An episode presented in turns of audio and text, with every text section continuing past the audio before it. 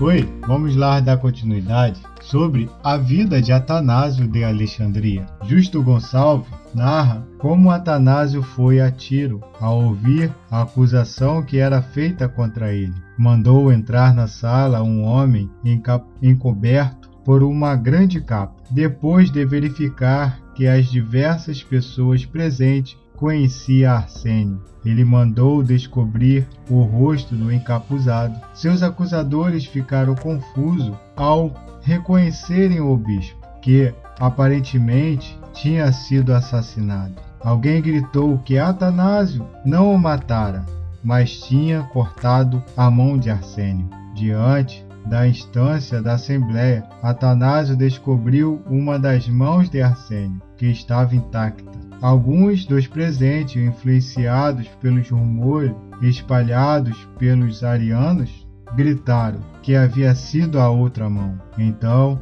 ele mostrou que a outra mão de Arsênio também estava em seu lugar.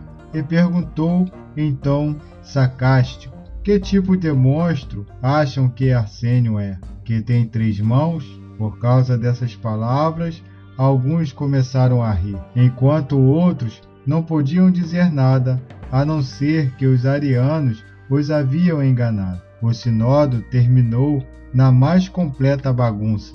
Atanásio, mesmo assim, foi condenado e precisou fugir. E Ario foi reabilitado, ainda que tenha falecido pouco depois.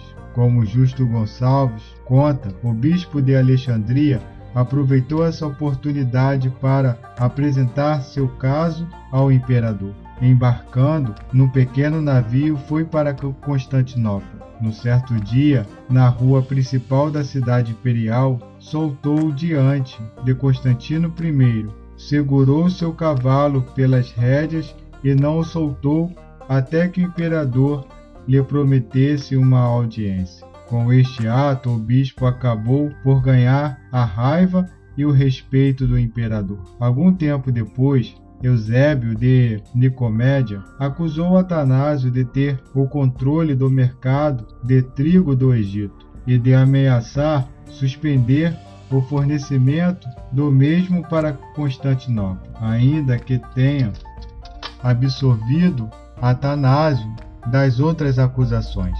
Constantino I acreditou no que o bispo ariano lhe dizia e ordenou que Atanásio fosse exilado na cidade alemã de Treves, atual Trier. Foi este o primeiro dos seus cinco exílios. Constantino I morreu em maio de 337 e seus três filhos, Constantino II, Constante I e Constâncio II, o sucederam. Os irmãos decidiram que todos os bispos que haviam sido exilados por sua por causa da oposição ao arianismo poderiam voltar às suas sedes. Assim, Atanásio retornou a Alexandria. Fica aqui mais um episódio. Ainda não terminou sobre a vida de Atanásio de Alexandria. No próximo episódio falaremos sobre uma vida no exílio de Atanásio de Alexandria. Te espero lá.